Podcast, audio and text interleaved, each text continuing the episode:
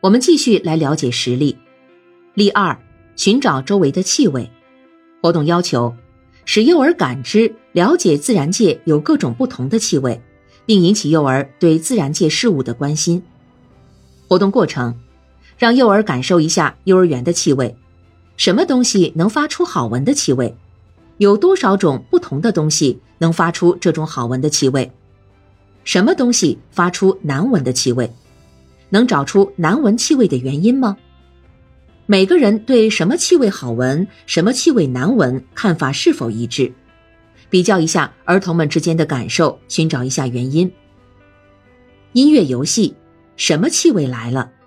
游戏方法，请若干幼儿扮演好闻的气味，若干幼儿扮演难闻的气味，并可轮流交换扮演。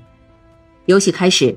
全体幼儿随音乐节奏做相应的动作，音乐突然停止，扮演好闻气味的幼儿出列，幼儿即要立即拉成圆圈围住他。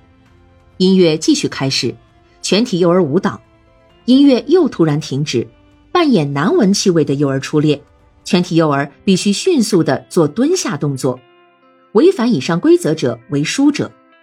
音乐继续进行，全体幼儿自由舞蹈。游戏反复进行，教师可视幼儿掌握情况，增加游戏难度，引起更大的兴趣。例三，感受大自然的美。活动要求：让幼儿接触大自然，感受大自然的美，培养幼儿热爱生活、热爱大自然的情趣。活动过程：组织孩子们去远足、旅行、散步，体验、倾听、寻找大自然的美。蓝天白云，鸟语花香。油菜花黄，麦浪翻滚。教师可通过三种方法让儿童寻找潜在的美。第一种，通过五官的接触而获得。到河中趟水，孩子们一定会感到很新鲜。脱掉短袜和鞋子，卷起裤腿，提起裙子，然后用脚在河底的石块周围搅来搅去，感受河水在流动。